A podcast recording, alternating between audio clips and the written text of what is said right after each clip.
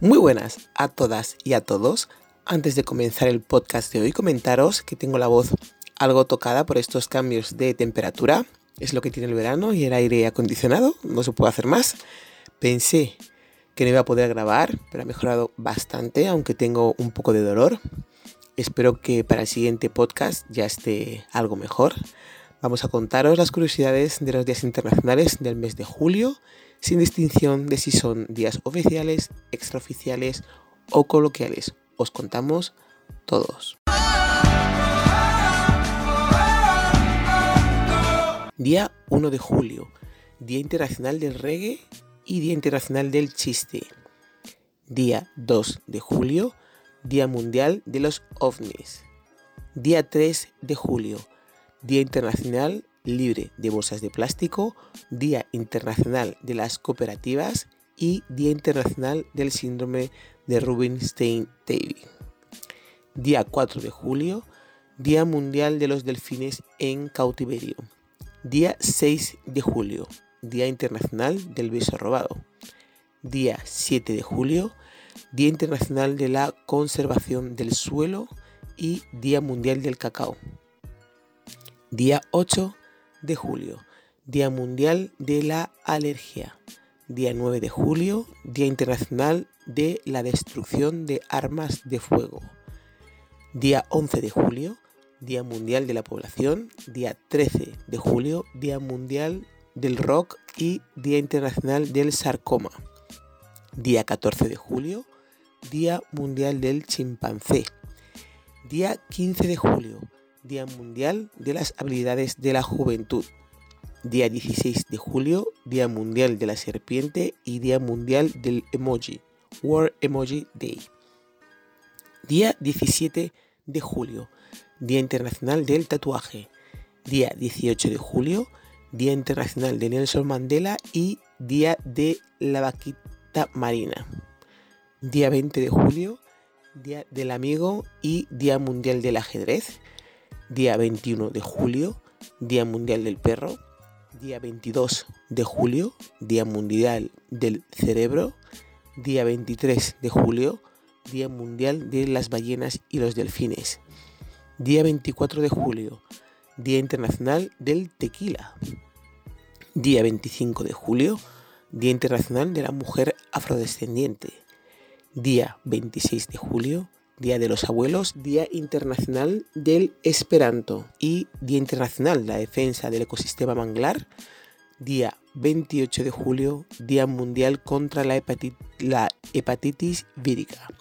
Día 29 de julio, Día Internacional de las alitas de pollo, Día Internacional del mal de amores, Día Internacional del tigre, Día 30 de julio, Día Internacional de la Amistad y Día Mundial contra la trata de personas. Día 31 de julio, Día Mundial de los Guardas Forestales. Días libres que no, están asignados a nada. En el mes de julio son 5.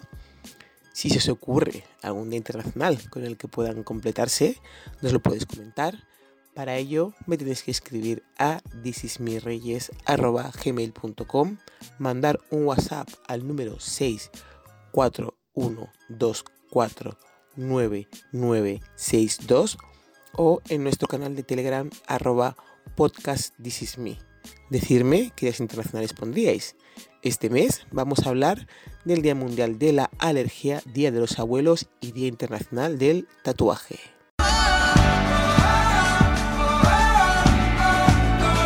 Así como tenemos fecha para celebrar el Día de la Madre y Día del Padre, cada 26 de julio se rinde homenaje a los abuelos, ya que según el calendario católico, esta es la fecha en que se celebra la onomástica de San Joaquín y Santa Ana, padres de la Virgen María y abuelos de Jesucristo. En España se ha elegido el Día de los Abuelos el día 26 de julio pero en otros países que no son católicos siguen otro criterio distintos a estos y la fecha cambia al igual que pasa con el Día del Padre y la Madre. Por ejemplo, en Polonia se rinde homenaje a las abuelas el día 21 de enero y a los abuelos el día siguiente, cosa que me parece estupendo hacerlo así, un día para cada uno. En Francia, el Día de los Abuelos es el primer domingo de marzo, en cambio en México es el 28 de agosto. En Japón se celebra el día 16 eh, de septiembre y se conoce como el Día de Respeto a los Ancianos. En Costa Rica el 1 de octubre y en Venezuela el 29 de mayo. Para celebrar este día tienes simplemente que acompañar a tus abuelos durante todo un día realizando actividades que tú sabes que a ellos les gusten. Puede ser una tarde de juegos de mesa, escuchando sus historias o sus viejos discos, viendo películas clásicas o simplemente pasando una tarde rodeados de sus seres queridos. Y por supuesto, no te olvides de sacar muchas fotos para recordar siempre lo orgulloso o orgullosa que te sientes de tu abuelo o en caso de que ya no se encuentren en este mundo, aprovecha esta fecha para recordarles y emular las cosas buenas que te enseñaron o para hablar de ellos a tus hijos o nietos. Con respecto a este día, está claro que hay que cuidarles y dedicarles tiempo porque la verdad no sabemos cuántos nos van a durar. Me gustaría que las madres y los padres que sobreexplotan, solamente aquellos que sobreexplotan, los que no lo hacen, no se tienen que preocupar por lo que yo le voy a decir ahora, los que sobreexplotan a los abuelos, eh, que paren de hacerlo. Eh, uno cuando decide tener hijos es porque puede cuidarlos y hacerse cargo de ellos. Si no lo puedes hacer como padre o madre, el cuidar de, tus hijos me refiero, no los tengas. Los hijos se crían y educan entre los dos progenitores y los abuelos solo tienen que malcriar. Un abuelo no es un padre, no es el encargado de llevar a tus hijos al colegio porque, tus, porque sus padres no tienen tiempo, ni tampoco el encargado de ir a buscarlos. Para eso contrata a alguien para que lo haga. Puntualmente pueden puedes dejarlos con los abuelos algún fin de semana o algún día, pero puntual para que se lo lleven al parque o porque les van a ir a ver eh, los domingos, si quieres que tus padres disfruten de sus nietos durante mucho tiempo, la opción es tener eh, los hijos pronto. Así si los tienes pronto, los abuelos pueden disfrutar más tiempo de esos nietos. Entiendo que no todo el mundo tiene la misma situación y que hay veces que necesitas eh, tirar de los abuelos, pero solo algunas veces. El tiempo de los abuelos no es para que se dedique eternamente a los nietos, son personas que han trabajado toda su vida para sacar a sus familias adelante, familias por cierto bastante numerosas, eh, con un solo sueldo muchas de las veces y necesitan descansar y tener ocio, ya sea caminar por las mañanas, jugar con sus amigos a las cartas, aprender a pintar, volverse a enamorar, la fotografía, etc. Muchas veces les quitamos ese tiempo con nuestro egoísmo y no me vale la frase de como no hace nada que me ayude porque no es justo, su tiempo no es para ti, ya te dedico ese tiempo cuando te crió, quizás eh, el hacer nada sea lo, sea lo que les apetezca hacer, nunca se sabe, pero vamos, eh, los abuelos hay que disfrutar de ellos, hay que quererlos y cuidarlos muchos y no sobrecargarlos porque ha llegado el momento, desde que son abuelos, en el que tienen que empezar a descansar y disfrutar de su familia y de sus nietos y de sus hijos. Si quieres ser padre y es por decisión propia, has decidido seguir con el embarazo, con todas sus consecuencias, pues, la misma, pues de la misma manera, con todos los momentos buenos y malos que hay de ser padres, eh, los vives. El no dormir por las noches, el cabrearte, el estar cansado, todo esto forma parte de ser padre y es lo que hay. Te aguantas porque es tu hijo y eres el responsable o la responsable de lo que pase con ese hijo o hija. Pide consejos si te sientes perdido o ayuda si ves que no puedes más, pero no les des esa responsabilidad a los abuelos. Ayudar siempre lo van a hacer y lo van a hacer encantados y con todo el amor del mundo, pero a mí, ¿eh? solamente a mí, no se me ocurriría sacar de la cama a mi madre para que venga a mi casa y a mis hijos al colegio. Eso nunca lo he hecho. Otra cosa muy distinta es que yo conviva con los abuelos o que las personas convivan con los abuelos, sean madres o padres solteros, y que se ayuden mutuamente. Convivimos todos juntos en la misma casa y siempre te organizas de otra forma distinta a que si no conviven contigo. Pero si te casas, te vas de casa, convives con tu pareja y decides tener hijos, está claro que esa responsabilidad es solo nuestra y de nadie más. En este caso nuestra, digo nuestra, pero de los padres. Y es lo que hay que hacer. Nadie más tiene la responsabilidad de, de los hijos más que los progenitores.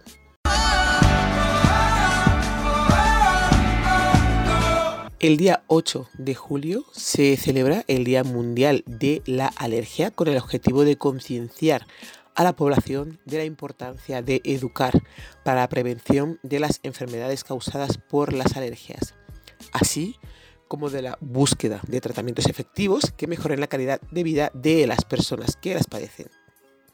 ¿Qué son las alergias y cómo se producen? Pues bien, las alergias son reacciones exageradas del sistema inmunológico que al estar en contacto con ciertas sustancias que se encuentran en el ambiente, como polvo, ácaros, animales, plantas, ciertos alimentos, picaduras de insectos y algunos fármacos, pueden provocar reacciones alérgicas en las personas. Cuando hemos eh, mencionado que el sistema inmunológico exagera, nos referimos a que piensa que el cuerpo está siendo atacado por el polvo o ácaros al entrar en contacto con nuestro cuerpo. En este caso, al respirarlo, y lo que hace es defenderse. Igual que cuando tienes mucha fiebre y el cuerpo responde junto a la medicación para ayudar a que se te baje la fiebre. En este caso, la respuesta es muy, muy exagerada y el resultado es que nuestro cuerpo, por medio de todo lo que conoce, expulsa al intruso, moqueando con lágrimas en los ojos, cerrando la tráquea para que no entre, expectorando, etcétera, etcétera. Esta enfermedad se produce por una abrupta liberación de mediadores inflamatorios que, no son, que son los principales causantes de los síntomas que experimentan los alérgicos. Por otro lado, también se sabe que las alergias pueden ser hereditarias. Por eso es necesario realizar estudios a los menores para de esta forma tomar las debidas precauciones y posibles complicaciones futuras. Con esto no quiero decir que uno se ponga paranoico, sencillamente si todos en tu familia lo son, estate pendiente para reconocer esos síntomas en tu hija o hijo. Las alergias pueden provocar muchos síntomas, pero no en todas las personas se manifiesta de la misma forma. Por ejemplo, hay personas que experimentan cambios importantes en el sistema digestivo debido a la ingesta de algunos alimentos. Hay casos de personas que comienzan con trastornos en las vías respiratorias provocando, provocadas perdón, por la presencia de ácaros, polen y otros agentes que están circulando en el ambiente.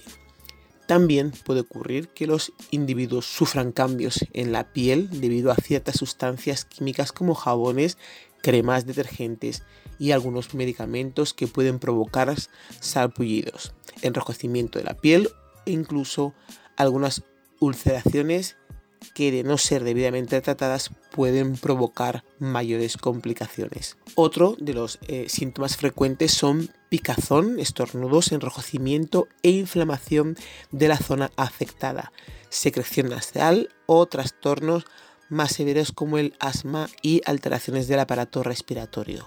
Algunos consejos útiles para los pacientes con alergias o las personas con alergias aunque la alergia resulte un agente difícil de controlar debido a los altos niveles de contaminación ambiental que en la actualidad existen en todo el mundo y que afecta a todos, no está de más seguir algunos consejos que pueden ayudar a evitar la exposición a ciertos agentes alérgenos causantes de los síntomas. Te indico algunos de ellos. Para evitar la aparición de algunos síntomas, lo más recomendable es no estar en medida de lo posible en contacto directo con ciertos agentes alérgenos como el polvo, el polen, los ácaros, peros de animales y algunos fármacos. Con esto me refiero a que, por ejemplo, si tienes que limpiar tu casa, evidentemente polvo hay en las casas, es algo que uno no puede evitar, pues cubrirse con mascarilla a lo mejor a la hora de la limpieza, que es el primer momento cuando respiras todo y se mueve un poco en el ambiente, hay aparatos que puedes,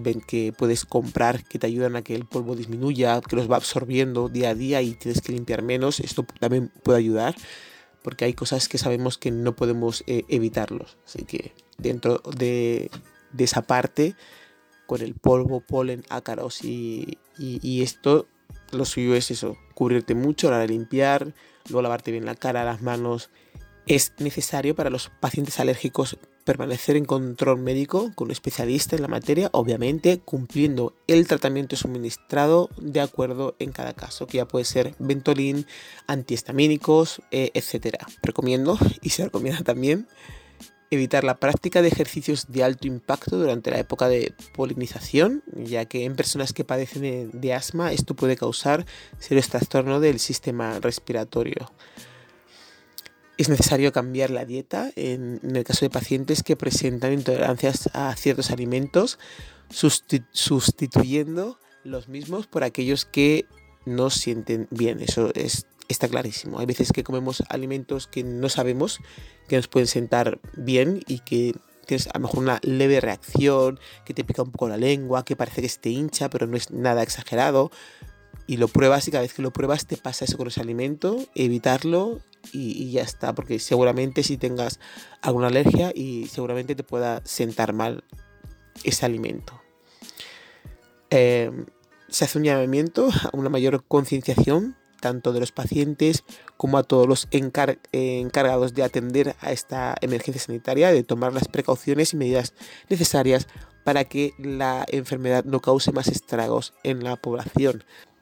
Asimismo, te invitamos a formar parte de esta celebración dando tu pequeña aportación, lo cual podrás hacer a través de las distintas redes sociales que hoy contamos para que compartas alguna información valiosa sobre este interesante tema o simplemente darnos tu opinión.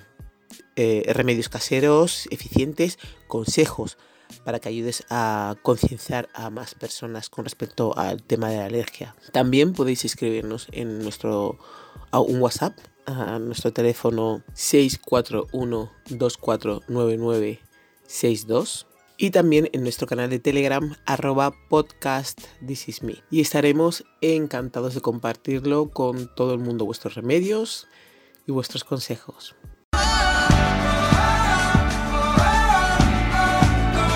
Un tatuaje es una forma de modificación corporal la cual consiste en alterar de manera temporal o permanente el color de la piel, sobre la cual se plasma un dibujo, un patrón, una figura o un texto mediante agujas u otros utensilios que inyectan tinta o algún otro pigmento en la dermis de la persona. Según creencias religiosas, se presume que el origen de este arte en la antigüedad estaba dedicado al culto hacia los muertos, ya que en muchos casos la tinta era en realidad cenizas resultado de una cremación. Su día internacional es el 17 de julio. La evidencia más antigua de tatuajes en momias se encontró en una perteneciente a la cultura chinchorro en la costa de Chile. En esta se conservan tatuajes existentes datados en el año 2000 a.C. Este tatuaje consiste en un bigote delgado sobre el labio superior de un hombre adulto. Inclusive en la misma zona se han encontrado evidencias arqueológicas que datan de hasta 6.000 años de antigüedad que podrían representar herramientas para tatuaje. En 1991 se encontró una momia neolítica dentro de un glaciar de los Alpes de Otstal con 77 tatuajes en su cuerpo, 68 en la muñeca, 2 en la zona lumbar de la espalda, 5 en la pierna derecha y 2 en la izquierda. Esta momia es conocida como el hombre de hielo. Es el cadáver humano con piel más antiguo que se ha encontrado y su antigüedad varía según distintos autores, pero el cálculo aproximado es de unos 5.200 años de antigüedad. En 2006, también en la costa norte de Perú se dio a conocer una momia de hace 1500 años en el complejo arqueológico El Brujo, la Dama de Cao, en cuyo brazo y mano aún se conservan tatuajes de serpientes, arañas, cocodrilos, monos y leopardos. Aunque la palabra tatuaje posiblemente proviene del samoano tatau, que significa marcar o golpear dos veces, en referencia al método tradicional de aplicar los diseños o plantillas, se incorpora al español a través del francés tatouage. los marineros que viajaban por el Océano Pacífico encontraron a los samoanos y quienes quedaron fascinados por sus tatuajes equivocadamente tradujeron la palabra tatau como tatuaje. Vamos a adentrarnos en algunas regiones para conocer un poco más el motivo por el, cual se tatúan. Comenzamos por, con la Polinesia. Aparentemente, eh, esta región del mundo es la que posee la tradición tatuadora más amplia las diferentes tribus de la Polinesia utilizaban el tatuaje como una ornamentación corporal sin que por ello estos pierdan su fuerte sentido comunal. El tatuaje comenzaba a muy temprana edad y se prolongaba hasta que no quedase región del cuerpo virgen de los pigmentos. Más allá de su sentido estético, el tatuaje confería jerarquía y propiciaba el respeto comunal a quien los llevaba en su piel. Cuanto más tatuado estaba alguien, más respeto se le debía. De manera particular, los maoríes utilizaban el tatuaje para la batalla. Los dibujos que llevaban en la piel contribuían a su famosa estrategia de asustar a sus enemigos. La práctica de tatuar se desarrolló durante miles y miles de años y alcanzó un punto culmen con el perfeccionamiento de motivos geométricos. El tatuaje se utilizaba para identificar a un individuo, además indicaba el paso de la adolescencia a la madurez. En Egipto eh, era sobre todo las mujeres quienes se tatuaban. Se les confería eh, al tatuaje funciones protectoras y mágicas. El carácter sobrenatural del tatuaje no fue exclusivamente de Egipto, muchas culturas le otorgan este poder a los tatuajes, los relacionaban mucho con las deidades y con la protección. En América, en América del Norte, los indígenas utilizaban los tatuajes como parte del ritual de paso. Cuando una persona pasaba de la pubertad a la edad adulta se tatuaba con el fin de proteger su alma. Sin embargo, esta no era la única utilización ritual que se hacía del tatuaje en esta región del mundo. En América Central, las tribus utilizaban los tatuajes a modo de conmemoración de los caídos en batalla y como forma de adoración de los dioses. En el hemisferio sur del continente americano, tribus indígenas también pintaban sus cuerpos, pero no de manera permanente. Pigmentos eh, creados con flores y grasas vegetales como de animales daban nuevos tonos que acompañaban sus rituales de manera temporal, con significados igual de profundos y espirituales, de los cuales se despojaban una vez terminados, eh, terminaba el rito. Los yaganes, aborígenes de Tierra del Fuego, usaban pinturas para sus ceremonias, por ejemplo el House, un rito de iniciación en el que los jóvenes debían pintarse el cuerpo y la cara con barro y otras mezclas hechas con aceites y tierra roja, cambiando a menudo el diseño. También se pintaban para celebrar casamientos y durante el duelo tras un fallecimiento. En el lejano oriente, aproximadamente sobre el siglo X a.C., el tatuaje llegó a Japón. A partir de su inserción en la cultura nipona, el tatuaje se popularizó en sectores cada vez más poderosos, hasta llegar a ser utilizado por un emperador en el siglo V eh, como ornamento corporal. Se señala aquí su utilización estética porque en Japón existía la costumbre de destinar el tatuaje para marcar a los delincuentes en sus brazos con líneas gruesas u otro tipo de formas tatuando, eh, en ambos brazos entre el codo y la muñeca en todo su alrededor. Esta marca tenía el objetivo de hacer eh, de las personas que desobedecían la ley, individuos repudiables, por decirlo de una forma, para toda su vida y en todos lados. A raíz de llevar la marca de la vergüenza consigo, debido a, esto, los delincuentes marcados por tatuajes vergonzosos comenzaban a taparse eh, con otros tipos de diseños más mitológicos. Es de ahí que inicia la famosa terminología yakuza siendo eh, esta una mafia japonesa que se distingue por tener tatuajes en casi toda la totalidad del cuerpo. Uno de los diseños más importantes de tatuaje. En Japón, la palabra eh, usada para los diseños tradicionales o aquellos diseños que son aplicados usando métodos tradicionales es orimono, literalmente grabar ese significado. O idesumi, que significa que se utiliza, perdón, para referirse a cualquier tipo de tatuaje, mientras que tatu eh, se usa para diseños de origen no japoneses. Eh, el, japonés idesumi es el koi o la carpa japonesa. Es, cuando te dicen que se van a hacer un tatuaje idesumi, es de eso, del koi o la carpa es un pez eh, ornamental de importante valor cultural en sus diseños en tatuajes. Se han convertido eh, en más que una tradición, no solamente en Japón, sino también alrededor del mundo. Suihu Swan es una novela china que se tradujo al japonés Suikoden en el siglo XVII este libro renovó el interés en el tatuaje e hizo de él una forma popular de decoración y de coleccionismo.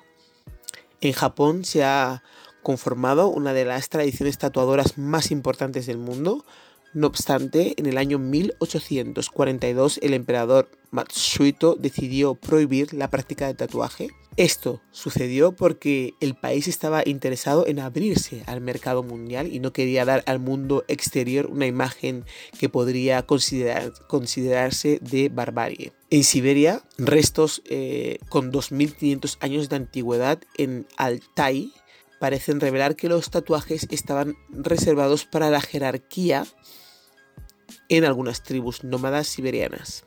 En el Mediano Oriente y zonas aledañas como India, Pakistán, Irán, Yemen, Oriente Medio y África del Norte, la argeña o jena es eh, un tinte natural de color rojizo que se emplea para el pelo y que además se usa en una técnica de coloración de la piel llamada mehandi. Se hace con la hoja seca y el peciolo de Lausania alba, una planta. Los patrones de, del mehandi son bastante complejos y en algunas culturas se emplean como ornamento nupcial. En Occidente el tatuaje llegó eh, por vía marítima. Eh, las expediciones de Colón en América y del capitán James Cook a las islas de la Polinesia fueron el punto de partida del tatuaje hacia Occidente.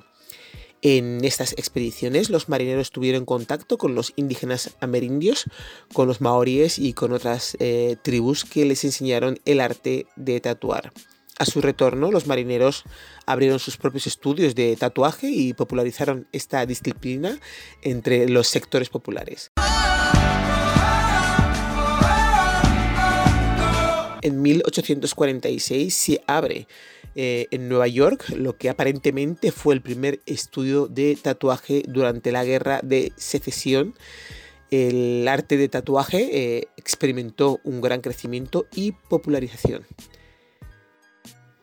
Fellows, Hildebrand y O'Reilly, creo que se dice así, Eh, el inventor de la máquina de tatuar fueron los encargados de hacer de la práctica tatuadora una profesión.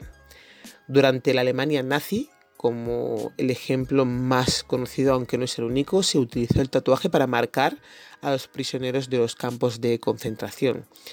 Desde finales del siglo XX, el tatuaje ha sido popularizado e incorporado progresivamente a la sociedad y hoy día este cumple funciones puramente estéticas.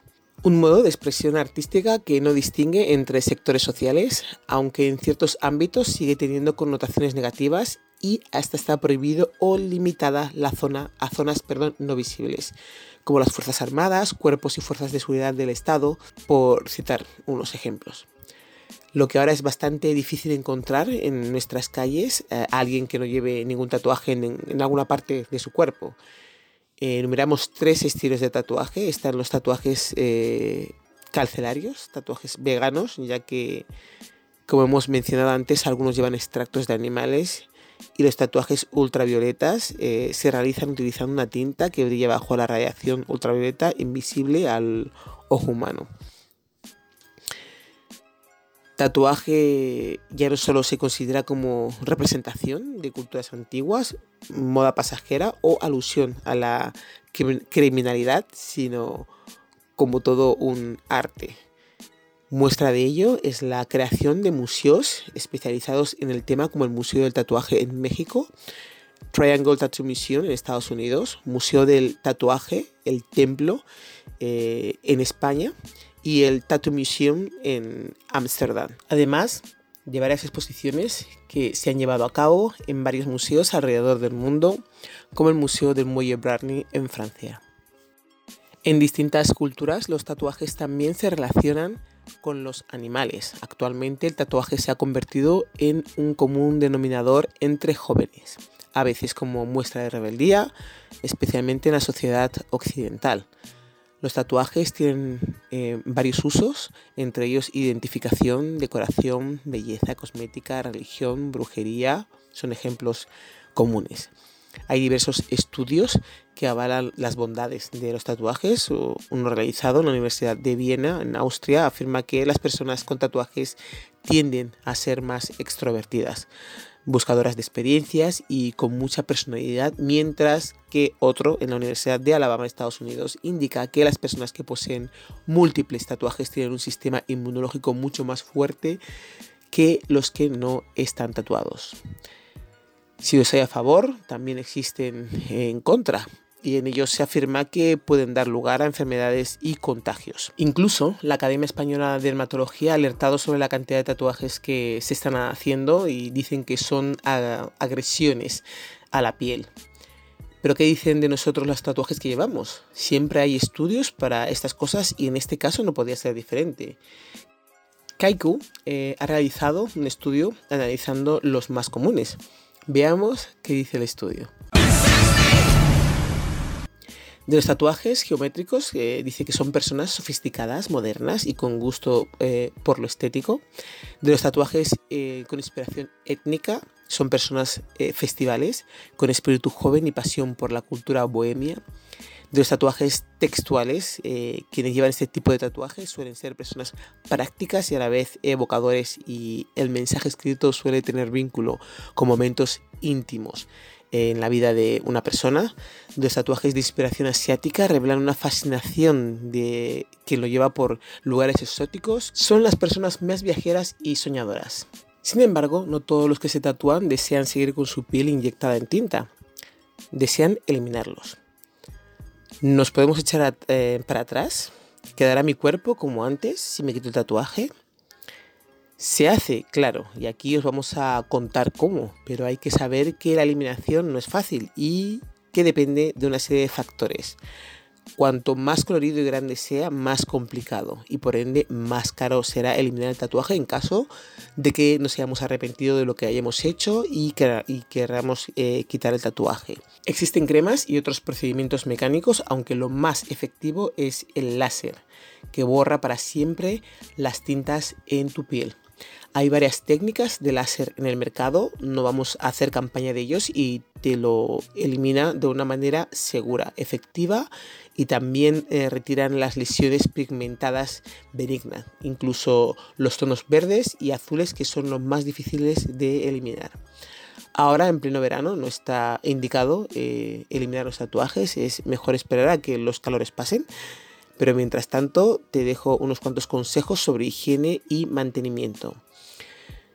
Conocimientos eh, básicos higiénicos sanitarios. En, España es imprescindible la titulación de higiénico sanitario en vigor para ejercer la profesión de tatuador con plena garantía de salud e higiene, de acuerdo a lo establecido en el decreto 35-2005 del 15 de febrero por el cual se regulan las prácticas del tatuaje, micropigmentación y piercings. el tatuador y el centro eh, que realiza estas prácticas deben cumplir los requisitos higiénicos sanitarios básicos establecidos.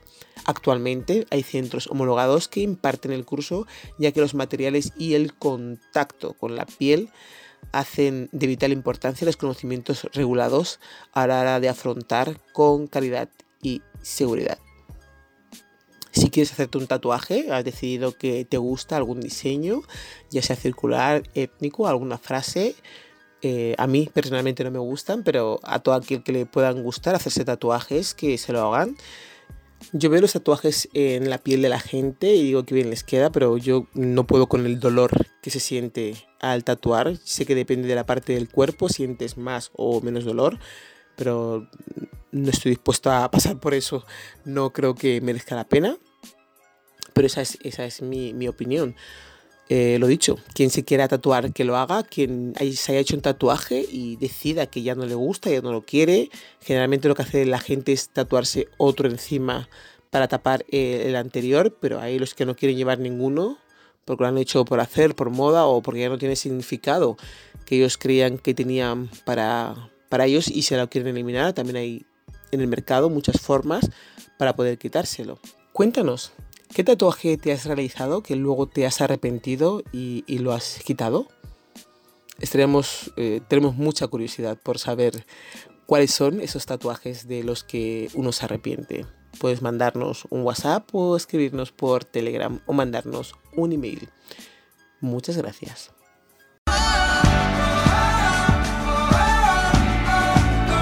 Y esto ha sido todo.